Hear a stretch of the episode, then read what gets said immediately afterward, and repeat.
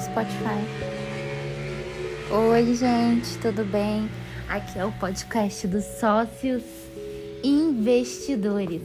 Boa noite, meu amor, como você está? Boa noite, meu amor. Aqui está tudo bem. E aí? Tudo ótimo. Hoje nós vamos falar sobre finanças pessoais. Afinal, quem comanda as finanças aqui em casa? Como sempre, a mulher. Mulher sempre vai comandar Não. tudo dentro de casa.